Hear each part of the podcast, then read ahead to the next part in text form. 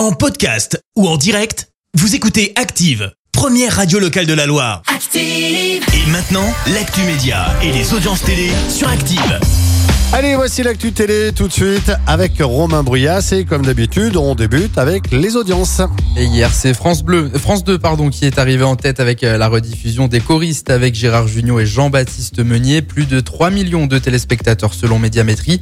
TF1 suit avec la rediffusion du film américain Rogue One, Star Wars Story avec un peu moins de 2 900 000 téléspectateurs. Et puis sur la dernière marche du podium, on retrouve France 3 avec la série Les Enquêtes de Vera. 2 700 000 téléspectateurs étaient réunis jusqu'à 22h35. Marlène Schiappa, prochainement dans une émission de cuisine. Et oui, la ministre déléguée à la citoyenneté a accueilli les caméras de l'émission de Cyril Lignac dans les cuisines du ministère de l'Intérieur. Marlène Schiappa va dévoiler ses talents de cuisinière ce mercredi 29 décembre dans l'émission Tous en cuisine. Au menu, des œufs sauce meurette et une, un pitivier jambon fromage.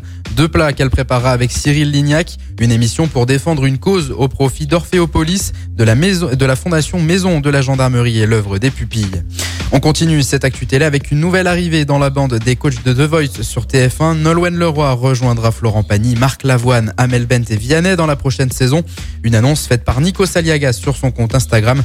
Il précise que sa mission sera nouvelle et différente des autres coachs. Allez, qu'y a-t-il de beau ce soir à la télé? Ce soir, on, sur TF1, on retrouve Mimi Mati avec un épisode inédit de Joséphine Ange Gardien. Dans ce nouvel épisode, euh, il y aura plusieurs euh, personnalités dans le casting. Tout d'abord, Jean-Luc Reichmann dans le rôle d'un entraîneur de patinage artistique, mais également Nelson Montfort et Philippe Candeloro.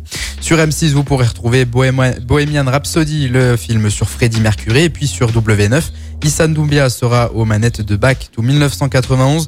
L'émission reviendra notamment sur les événements marquants de l'année 1991 avec, à travers différentes archives. Merci beaucoup Romain. Retour de l'actu avec Romain, ce sera tout à l'heure 10h dans un Merci, vous avez écouté Active Radio, la première radio locale de la Loire. Active.